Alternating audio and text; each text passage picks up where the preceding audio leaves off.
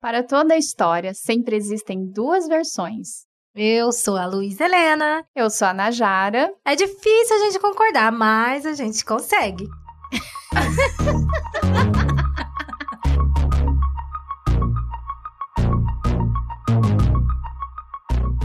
Está começando mais um podcast aqui das duas versões e a gente tem uma convidada excelente para falar sobre um assunto também maravilhoso. Muito obrigada e seja bem-vinda, Thaís. Bom dia, né? Boa tarde, boa noite.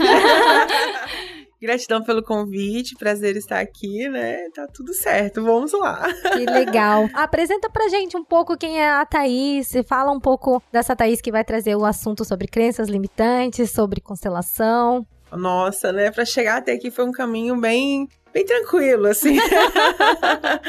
é, meu nome é Thais Alves, né? Eu trabalho aí com relação a, a, analista comportamental já tem quase 10 anos, né? Fiz as formações todas nessa área.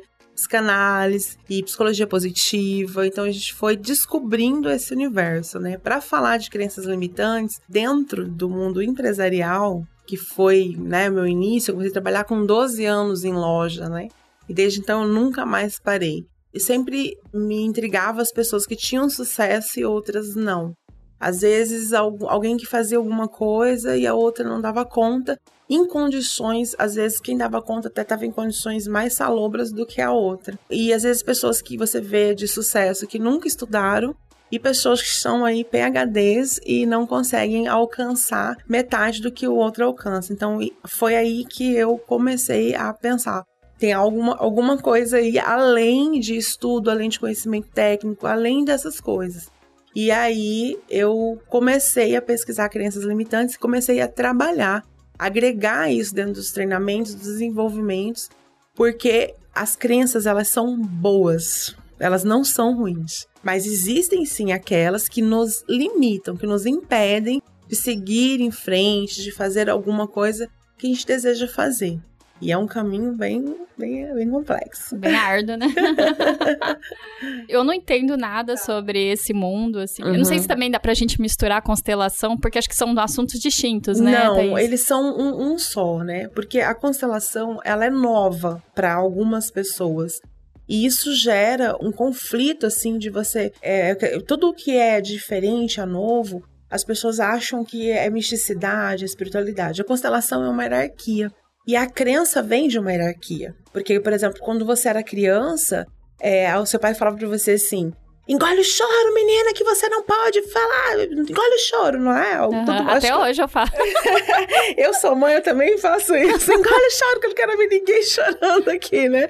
Então, o que que acontece? Hierarquicamente, quando é, dentro da constelação, você faz acordos, né? São acordos que você traz para sua família. E são acordos de. É, são vínculos emocionais e acordos de, de fidelidade eterna, né? De comprometimento com aquilo. Então, eu, eu faço acordo com meu pai inconsciente de que eu sempre vou estar engolindo meu choro. Então, quando adulto, eu tenho um negócio, vamos fechar um negócio. Aí eu falei uma coisa para você e você falou outra, depois de uma semana a gente volta. E nisso você me traz uma outra situação e eu fico quieta. Eu aceito aquela situação, faço um negócio muito mal feito por acreditar que eu tenho que fazer o quê? Engolir o choro mas é inconsciente. Então, sim, vem a constelação ela é um processo hierárquico que tudo que está em desajustes de, de, de hierarquia mesmo, do maior para o menor, que o pai e a mãe é sempre maior do que o filho, sim, assim como o patrão. Então, cada um no seu lugar. Quando a gente entende esse processo hierárquico, a gente começa a restabelecer nossa estrutura e, se, e começa a conseguir se posicionar em algum lugar. E as crenças, ela vem, são verdades absolutas, individuais. Então eu, nós estamos aqui duas versões com três versões agora, né? então, assim, eu tenho uma verdade absoluta que foi feita com base no que eu aprendi em toda a minha vida, da minha família, de tudo isso. É uma verdade absoluta minha. E cada uma de vocês também tem a verdade absoluta.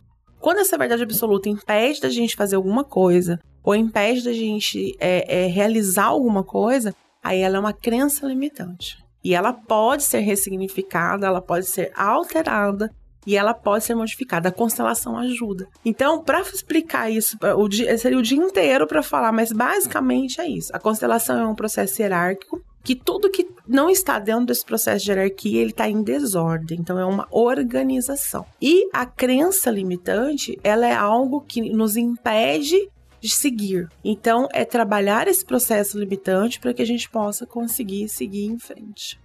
Interessante você falar sobre essa hierarquia, né? E eu queria entender, por exemplo, a minha mãe, ela tinha uma empresa e aí ela repassou essa ideia de que só no mundo empresarial a gente poderia obter o sucesso e ganho pessoal. Então, a gente, eu ainda não tenho filhos, mas aí a gente já pode preparar isso para os nossos filhos, ou isso daí também é uma antecipação. A gente pode entender que isso também é uma limitação. Ó, existe dentro do que sua mãe trouxe a crença, existe um pensamento coletivo de crença hoje no, no principalmente no Brasil, que para ser bom você tem que ser empresário, tem que ser dono do seu próprio negócio. E gente, cada um no seu quadrado. Tem pessoas que não nasceram para ser empresários, que eles não têm estrutura emocional, física, não conseguem. E nem é crença limitante, gente, é persona.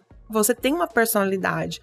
É igual você trazer aqui dentro do, do desse podcast mesmo algum assunto relacionado a, tipo, ensinar pessoas a fazer uma cirurgia. Não tem como. Então, o que que tem aqui? É o que vocês dominam. É essa curiosidade, trazer então um assunto, então cada um no seu quadrado.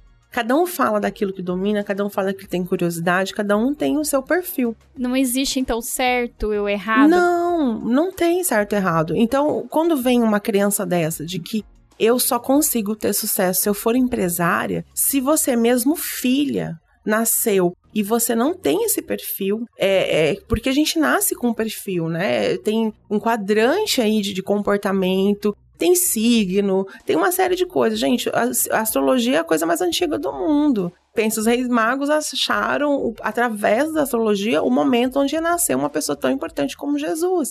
Foi guiado por isso. Então, pensa só, você veio de uma, de uma história, mas você traz com isso toda a sua personalidade dentro disso. Só que a crença que sua mãe te colocou é que se você for empregado de alguém, você não terá sucesso. Se você for funcionário, você não terá sucesso. E a gente passa a vida inteira tentando ser empresário. Não estou dizendo que é o seu caso, mas pode ser que seja. E você não consegue ter o sucesso que o que é sucesso para você, porque o sucesso é individual.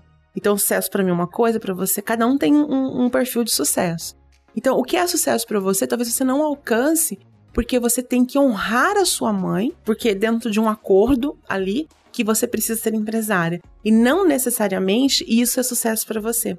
Então, dentro do que é sucesso para você, você pode fazer o mesmo sucesso sendo funcionário. Realmente, né? Porque as pessoas elas podem ter perfis diferentes, né? Como você disse, a persona da pessoa ela é totalmente é, aquém de um terceiro, né? Você não, não consegue impor aquilo a outra pessoa. Exatamente. É, é, é, pensa assim que um filho é exatamente como um funcionário que entra na empresa. Você falou não tem filhos, mas o que você pode fazer, caso você venha a ter e você queira filhos, é ter conhecimento disso e diminuir o impacto que a gente como mãe causa para os nossos filhos. Mas tem muita coisa que vem. Eu sou mãe, e eu trago, por mais que eu tenha conhecimento sistêmico as coisas, eu trago. Tem dias que eu falo umas coisas minhas filhas, eu falo assim, ferrei a vida dela. né? Assim, ferrei. E às vezes a gente tenta também fazer o contrário, e aí vem a crença. Por exemplo, a minha mãe sempre achou muito importante que a gente trabalhasse. Que o, o estudo não era importante, importante era você trabalhar e ganhar dinheiro independente de estudar. E eu sempre gostei de estudar, mas eu tive um período que eu tive que sair da escola, realmente para trabalhar que foi a minha, minha mãe que tomava conta, então ela fez essa retirada minha da escola. Foi uma ruptura muito grande. O que, que eu fiz com as minhas filhas? Quase matei elas de estudar, né? e isso também não é positivo. É, minhas filhas, eu tenho uma de 14, uma de 11, elas são fluentes em inglês, né? Elas só tiram nota boa na escola. E aí toda a carga ficou Exatamente. Né? É positivo? De certa forma, é. Mas por outro, igual quando minha filha tirou o primeiro oito, ela enlouqueceu. Mas é o que, que eu fiz? Eu implantei na minha filha que qualquer coisa que fosse menos de 10 era ruim. E não é assim. A gente sabe que a nota é um detalhe, né? Então, você às vezes erra com seu filho para fazer o contrário do que sua mãe fez. E na realidade também isso não é positivo, nem que seja bom demais ou ruim demais. Então aí você pega, eu coloquei na minha cabeça que você só tem sucesso se você estudar. Então eu tenho duas faculdades, tenho oito pós-graduação. eu fui, eu comecei a estudar só com 25 anos, né? Me identifiquei com você. e não é uma cartilha. Não né? tem, não tem, porque cada um tem uma percepção. Se você pegar assim, dois irmãos gêmeos. Agora a gente está colocando a culpa na família, mas a criança ela também é estabelecida dentro de uma empresa, por exemplo. Né? Eu vou explicar para vocês isso. Mas, por exemplo, um, um, uma dupla de irmãos gêmeos, né? Dois. Vamos falar que é duas meninas. Nasceram em questão de uma hora de diferença, um minuto de diferença, certo? Elas têm comportamento completamente diferente. já viram irmãos gêmeos? São idênticos, mas eles, eles têm assim, um segue uma profissão, um segue outra um tem um ponto de vista, até a voz, algumas coisas são diferentes. Então pensa, se nasceram da mesma mãe, no mesmo horário, tudo, foram gerados, né, juntos, se eles são diferentes, você imagina as pessoas. Então o que acontece? Ele tem uma percepção daquilo. Tem aquela história do, do Pedro e do João. Eles eram irmãos gêmeos e foram separados com oito anos de idade. O João, ele virou alcoólatra, e ficava na rua. O Pedro, ele ficou um grande empresário riquíssimo. Perguntaram pro Pedro por que, que ele era rico. O Pedro falou, porque eu tinha pai alcoólatra e fui abandonado. Perguntaram pro João por que, que ele era pobre, por que, que ele estava na rua alcoólatra, porque eu tinha um pai alcoólatra. Os dois tiveram a mesma criação, foram jogados ao mesmo mesmo léu da vida e cada um teve uma percepção diferente. Então são aí são as crenças, é aí que se estabelece. Eu acredito que eu não vou ter sucesso porque meu pai também não tinha. Eu acredito que eu vou ter sucesso porque o meu pai tinha. E não significa que o sucesso do João seja positivo. Né? Legal. Então, assim, que também tem isso. Qual que é a dor dele, a gente nunca sabe. Então, essas crenças são assim. Agora, a crença, gente, é boa. Pensa só, a gente subir num prédio de 16 andares e acreditar que você pode voar. E você pular. Você morre. A crença te mantém vivo. É verdade. Nossa, profundo. é muito legal é, adentrar nisso, porque fa faz a gente refletir em muitas outras coisas que a gente, ao nosso ver, a gente não tem percepção imediata, né? Reflexão é para isso mesmo, a gente pausar e aí pensar, poxa vida, poderia ser de outra forma.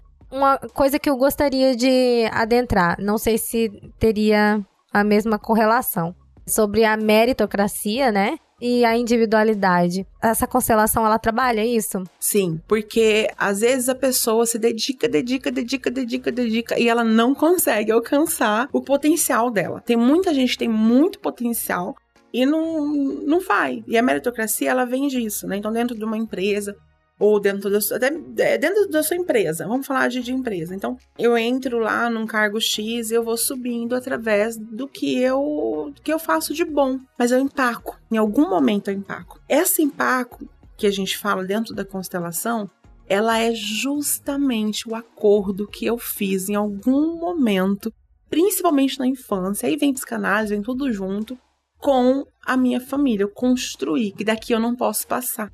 E a constelação ela traz assim: nós estamos honrando essa família e seguindo o nosso caminho fora esse momento. Então, assim, mamãe e papai chegou até aqui. O fato de eu ser maior que mamãe e papai financeiramente, vamos falar, dentro de empresa, que é isso que a gente busca, que empresa é lucro, né, gente? Não vamos também. A gente fala de constelação, fala de crenças, pessoas. Ai, gente, tudo é lucro. Na sociedade que vivemos hoje, o princípio de uma empresa é lucro e a gente também não pode esquecer disso. É, é verdade. né? E aí, o que, que acontece? Papai e mamãe, eu fiz um acordo que eu sempre ia ser menor que eles. E sempre é. Papai e mamãe é maior, porque eles te deram a vida. E aí a gente romantiza pai e mãe também, tá? Olha, gente, tem pai e mãe que realmente é abusivo, que realmente não dá certo.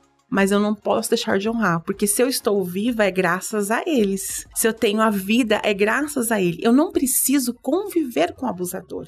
Eu não preciso conviver com a minha mãe e com meu pai para honrá-los. Então, deixa isso claro, porque eu não gosto de romantizar. Porque a gente tem uma ideia de pai e mãe e nem todos é desse jeito. Então, assim, honrar o pai e a mãe, ele não significa que eu preciso conviver.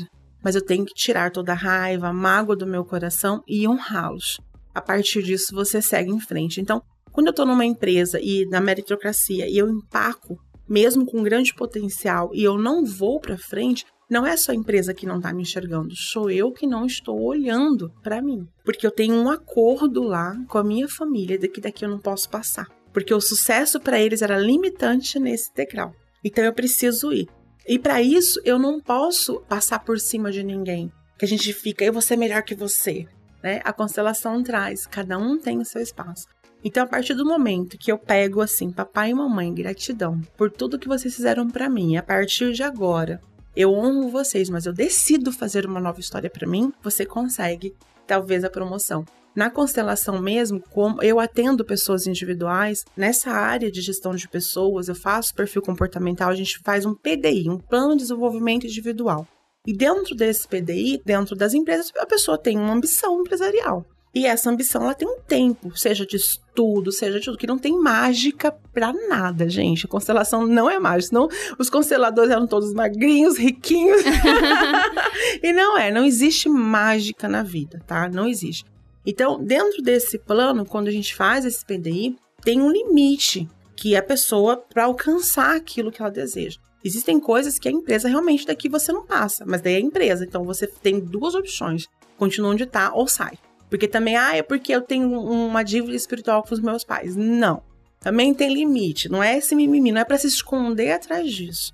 É para você trabalhar com isso, isso ser uma ferramenta, uma alavanca para você subir. Tem gente que se esconde. Sim. Ah, eu não subo no serviço, eu não consigo ter, subir de cargo porque eu fiz um acordo com a minha família. Gente, a melhor coisa da vida é ignorância.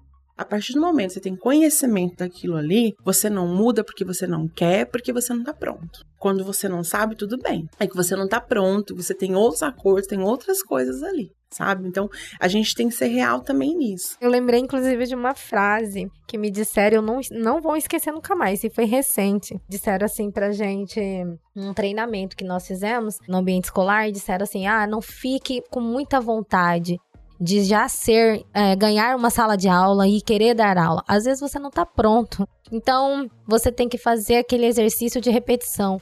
Todos os dias aprender um pouco e aprender de forma melhor, até ficar incansável, para quando você tiver a oportunidade e vir essa oportunidade, você não fique fragilizado ou, é, ela disse outro termo, mas falar assim, dizendo que não vai conseguir dar aula, dizendo para si próprio que não vai conseguir ser uma boa professora, se você fica ansioso demais, esperando demais algo. Então, assim, vai ser tudo no seu tempo. E quando for o seu momento, quando você receber a sua sala de aula, você vai ser aquela hora. Então, tem que ter paciência.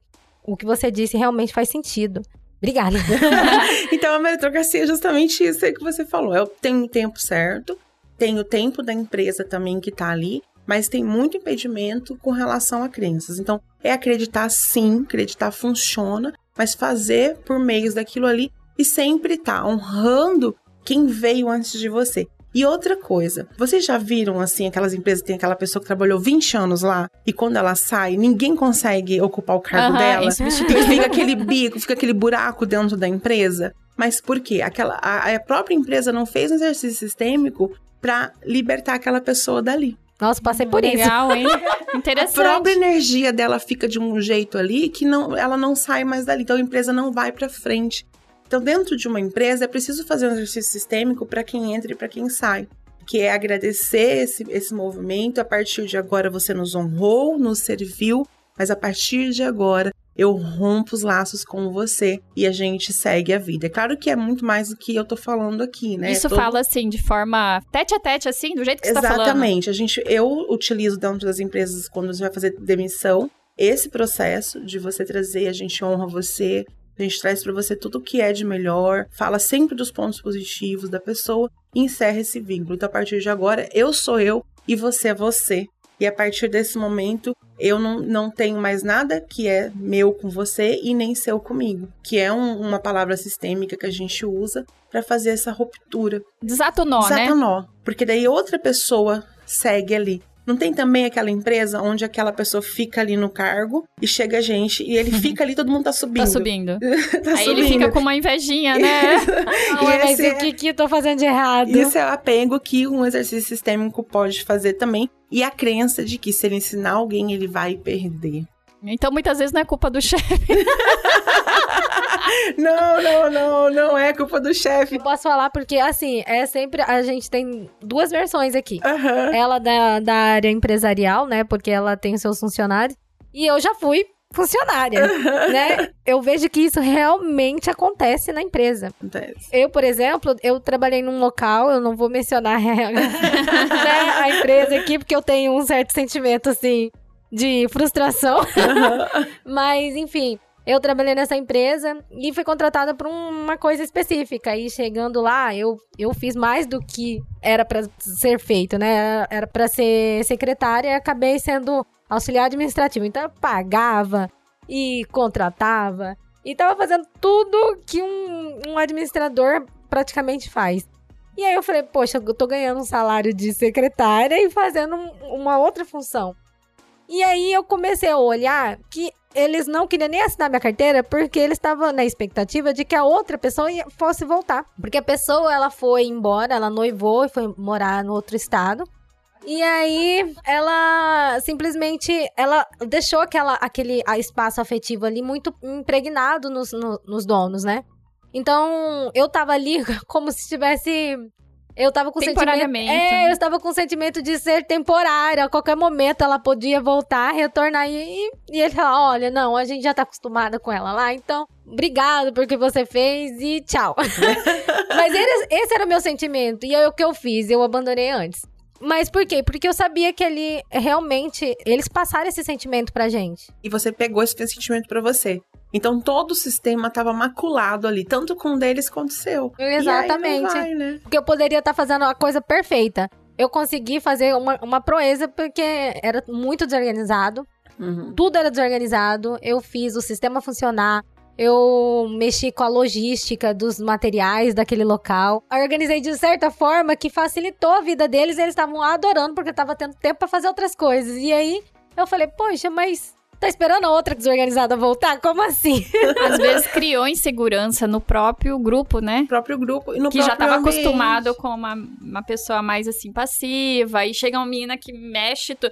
Peraí, essa aí. Você tá querendo entrar no meu lugar, É. né? E aí que vem a crença. Então você tá vendo que não, não tem como a gente desvincular uma coisa da outra. São todo. É um processo de evolução. Um agrega. Não tem melhor, não tem pior. Tem gente que fala assim: constelação vai ajudar. Gente, tem gente que não vai ser ajudado pela constelação. Assim como tem gente que não vai ser ajudado pelo coach, assim como tem gente que não vai ser ajudado pela análise comportamental. Cada pessoa também tem a sua linha de ajuda, porque dentro do sistema ali do seu sistema tem um caminho que você chega. Às vezes você quer chegar no mesmo lugar, mas cada um segue um caminho pra chegar no mesmo lugar, né? Realmente. Eu fiquei frustrada. Mas hoje em dia eu, eu levo numa boa. Aprendizados, é, né? foi aprendizado. Mas tanto que ela voltou depois dela, não deu certo, eu acho que o casamento no- ou noivado. Eu vejo lá nas redes sociais E tá até hoje? da empresa e eu vejo que ela tá lá. feliz, Então, então. pronto, tá É, acabou que eu fiz um favor, né? Eu fiz um favor para mim, como funcionário. Eu, eu achava assim, ah, eu tenho muito potencial. Vou ficar aqui presa nessa empresa aqui que nem quer assinar minha carteira? Claro que não. Aí, e acabei fazendo um favor, tanto pra eles quanto- pra mim. Penso assim, né? Em outra situação também de trabalho, assim, a empresa, ela pegou um, um apego afetivo em relação a mim. Isso eu acho que é o inverso. Pegou tanto apego em mim que ela criou um, tanto expectativa em mim que ela tava me treinando pra ser gerente. E eu tava achando o máximo, porque eu tava aprendendo tanta coisa, tava tendo contato com tantas outras coisas, e, é- e foi um aprendizado, uma bagagem de aprendizado muito grande. Eu tava saindo do ensino médio e, assim, nova, né, entrando no mercado de trabalho, então, pra mim aquilo ali foi um presente. Mas aí veio outra oportunidade eu falei, não, eu tenho que agarrar essa outra oportunidade. E aí eu deixei a empresa. A empresa, simplesmente, assim, não sabia o que fazer, porque já tinha me treinado, já tinha feito tanto, investido tanto, ficou numa certa expectativa, né? E aí eu frustrei a empresa. Mas eu não tenho nenhum tipo de, é, de como que eu posso falar? Nenhum, nenhum remorso, porque eu precisava de outra oportunidade, né?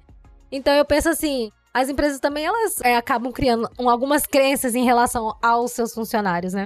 Todos nós temos expectativa de tudo. Quando eu vim pra cá, a gente tinha uma expectativa. Você, quando conhecer alguém, tem expectativa. Pra ter filho. Pra ter filho. Ter filho é a maior frustração, né? É tudo lindo, né? Ó, o Eu quarto falo do assim, bebê. eu adoraria ter dado certo o jeitinho que eu li nos livros. Não é assim Não que é. funciona. É, mas a expectativa, ela sempre vem acompanhada por um resultado e nem sempre é como você deseja, porque não depende de você. aquele resultado. Ah, eu queria que esse podcast desse um milhão de visualizações, essa é a minha expectativa. Mas e aí, será que, que né? Porque depende de outras pessoas, depende de todo um processo. Então, ter essa expectativa, ela tem a expectativa positiva, que é tem um limite. Eu espero isso, mas sem plano B. Né? Ah, eu espero isso, mas daí isso tá bom. Não. Esse conforme também não é legal. Mas eu espero isso. Mas que esse resultado dentro de mim, acontecendo ou não, ele não me gere nenhuma dor, nenhuma uma frustração. É preciso a gente trabalhar muito essa evolução, de ter sim uma expectativa, de ter sim um bom pensamento, um bom sentimento diante de todas as coisas que a gente deseja, sem plano B. Ah, mas se não der certo, isso como vai? Não, não existe. Isso tem que fazer para dar certo. Porque também o plano B é uma crença limitante. O plano B é comprovadamente uma crença limitante. Porque tem esse, esse é isso que eu quero fazer, eu não tenho que ter plano B. O meu plano B é fazer o plano A dar certo. Eu tava lendo um livro, eu não sei se você chegou a ver, Impostor, eu acho que é alguma coisa assim, da, da Rafa, Rafa Brits. E ela fala que ela se auto-sabotava. E eu comecei a ler esse livro e falei, gente, sou eu, sou eu. Porque eu achava que tudo que eu fosse fazer, eu não ia ser boa o suficiente. Isso também é um pouco assim do perfeccionismo extremo, né? E ouvindo vocês falando, eu fiquei pensando, será que às vezes também, olhando pelo outro lado, isso não seria uma forma que ela contou assim, de se auto-sabotar? De falar assim, não, esse cargo não, é para mim né? Eu não sei, eu, eu já, já trago para esse lado, faço um gancho. é, eu, dentro disso, né, e o que a gente vê a autossabotagem, ninguém tem medo de ser pobre, ninguém tem medo de ser ruim, Ninguém tem medo de, de ser rejeitado. A gente tem medo de ser aceito. A gente tem medo de fazer sucesso. Porque em algum momento nós fizemos acordo que daquilo eu não posso passar. Então, quando eu trago essa limitação para mim de que eu não sou boa o suficiente, na realidade é só assim. Se eu não for aceita, tudo bem. Meu plano B é eu não sou boa. É, o nossa. meu plano B é não vai dar certo. É. Então eu já porque assim, vai que eu faço sucesso. Mas se eu não fizer, é o normal. Eu falo isso, isso. Olha só, é uma crença, é né? É uma crença. Porque a gente faz isso o tempo Fantástico. inteiro. É uma sabotagem que, que a gente trabalha na vida da gente. É assim, o pessoal fala, nossa, você é tão boa nisso, não sei o quê. E você olha assim, aí dá, o ego vem e é bom também. E você fica assim, mas por outro lado você fala, o quê? Esse achou, mas porque esse é louco, o outro ah, achou. É assim. então eu não vou dar certo. Porque é muito melhor. Porque quando você não dá certo, você tá numa manada, você tá dentro de um, de um núcleo muito maior de pessoas. Então o pertencimento é uma necessidade básica nossa do ser humano. E aí, por que a gente não pode pertencer então ao grupo de sucesso? Por que a gente não pode é pertencer é então a outro grupo? Então, na realidade, gente, quando a gente traz assim, esse trabalho não é para mim, quando a gente traz assim, se eu não, não, não consigo, ah, não sei o quê, a gente tá só trazendo. Vai que dava certo, eu vou testando esse negócio aí e eu faço, mas eu já, bom, na dúvida, eu não vou nem testar. Eu vou ficar aqui no meu lugar, vou ser a vítima, porque os protagonistas, eles são pessoas de sucesso. A gente tira aí, gente, Silvio Santos aqui no Brasil.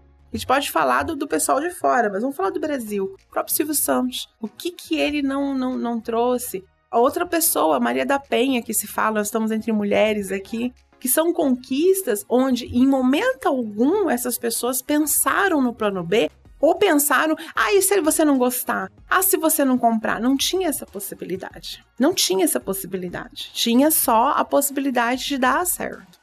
O Silvio Santos podia ter falado, ah, eu vou ser comunicador? Não, vou continuar aqui vendendo meus trequinhos no, no, no camelô né? Porque aqui tá bom, né? Então, assim, pra que, que eu vou querer subir de cargo se aqui tá bom? E se eu for, se eu der um passo à frente, e se der errado? Eu não vou dar conta. Não vou dar conta. E aí entra a constelação porque é a aprovação de criança. Aquela criança que fica lá. Ah, mamãe tá bonitinho o desenho? A mãe, fica quieto, menino. Tô ocupado, não sei o quê, não sei o quê. E vem, gente, a gente traz, a gente carrega isso inconsciente. Mas tem jeito. Então, eu diria que o certo seria criar todo mundo de forma livre e sem ficar toda hora falando não, não, não. Não tem certo. não, não, não tem certo. não tem certo. Por exemplo, assim, existem pessoas que foram criadas de forma livre que têm traumas extremos de falta de cuidado, de não ter recebido a atenção. Então, é a percepção de cada um. Não tem jeito certo de, de cuidar. Para os filhos, nós mães sempre seremos a mãe suficientemente boa. Sempre lembra disso. Porque nós, naquele momento, fizemos o melhor que a gente podia. Era o que a gente acreditava e pronto. Então, nós, como mães, precisamos ter isso bem claro. Né? É muito difícil. Eu tô num processo aí com as minhas filhas justamente de aceitar isso e é muito mais leve a relação. Posso dizer hoje, tem muito caminho, mas hoje eu já consigo ter uma relação mais leve com relação a isso, porque eu sou uma mãe suficientemente boa para agora. Mas como eu consegui resolver isso sabendo que eu tive uma mãe suficientemente boa? Então, tudo que eu sou hoje, cada elogio, cada sucesso, cada coisa positiva que eu tenho, veio da minha mãe. E ela foi suficientemente boa, assim como meu pai também eles me deram tudo que eles podiam. E ponto, sabe? Então é fazer esse trabalho. E detalhe, esse exercício, no começo, dependendo do que você passou na sua vida, ele é muito ruim, dolorido, você sente até raiva. Mas a partir do momento que você começa a entender e colher seu próprio sistema celular, ele se altera para isso. E aí você começa a entender, você só vai conseguir ser uma mãe suficientemente boa para seus filhos a partir do momento que você for um filho suficientemente bom sabe? Que você aceitar isso na sua mãe e no seu pai. Dentro da empresa, a mesma coisa. Eu tenho um, patrão que ele é o suficientemente bom para mim hoje independente do que ele tenha feito, porque de alguma coisa ele aprendeu. Eu ouvi uma frase e eu comecei a repetir essa frase depois, e eu não sei de quem é o autor, sabe assim, mas é assim. O, o autor principal, sim, né? Mas é o, o, adicional que foi feito nessa frase. É confuso essa frase, mas ele, ele é, tem um adicional. Então, o adicional eu não sei quem foi o autor, mas eu repito ela. Ninguém é tão bom que não possa aprender. Ninguém é tão ruim que não possa ensinar. Ninguém é tão ruim, tão ruim, tão ruim que não sirva pelo menos de mau exemplo. então, quando eu começo a Ótimo. entender esse processo, porque, gente, por exemplo, teve uma palestra do Cortella, que eu adoro, sou muito fã do Cortella, do que ele fala. Eu já fui em uma palestra dele 16 vezes. Uau! Gostem. E aí todo mundo fala assim, mas Thaís, é a mesma palestra, a mesma coisa. Mas cada vez que eu fui, eu fui com um objetivo. O primeiro foi o conteúdo. O segundo foi aprender o que não tinha naquele conteúdo. Depois eu fui pela oratória dele, que é perfeita no meu ponto de vista, como ele começa a palestra. Eu gosto daquele humor que ele traz. E aí, quando eu vou em algum lugar que eu não gosto, eu fico pensando o que eu posso aprender com isso, no sentido de que eu não posso fazer com o meu público, porque se eu não gosto, meu público não quer.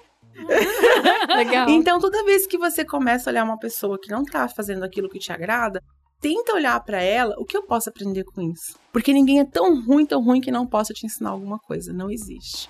E eu acho que isso é uma crença positiva.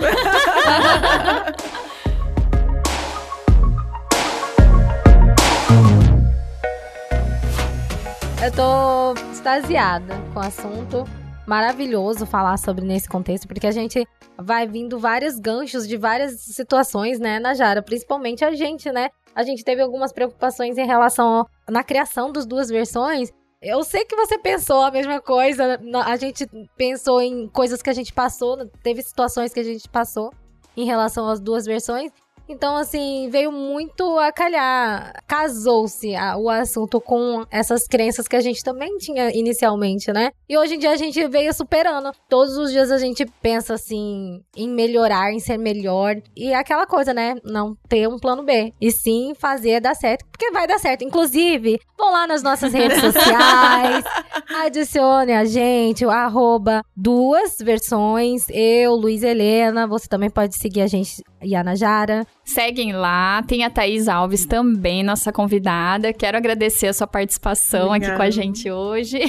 E só para deixar uma coisa aqui sobre a questão de vocês, sucesso para vocês.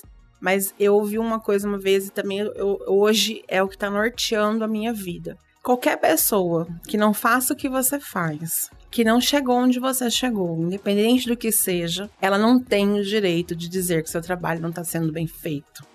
Uh, Porque nós somos criticados pelas pessoas que não produzem. Porque quem tá numa produção acima da gente, ela não tá nem tendo tempo de olhar pra gente agora. Então, o trabalho dura o suficiente para as pessoas que você ama, a pessoa que você tem como ídolo ou como referência, ela começa a ser seu par. E qualquer pessoa que te criticar, que não conseguiu fazer metade do que você fez, por exemplo, alguém falar que seu podcast é ruim. Qual podcast que ele tem? Se ele não tem nenhum, pelo amor de Deus, não ouve essa pessoa. Entende? Porque ela tá só dizendo, eu não consigo fazer igual você. Ah, adorei.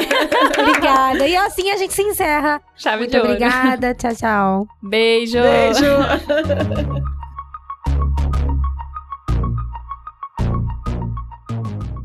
Coach. Ai, eu queria conversar mais. Ai, vamos.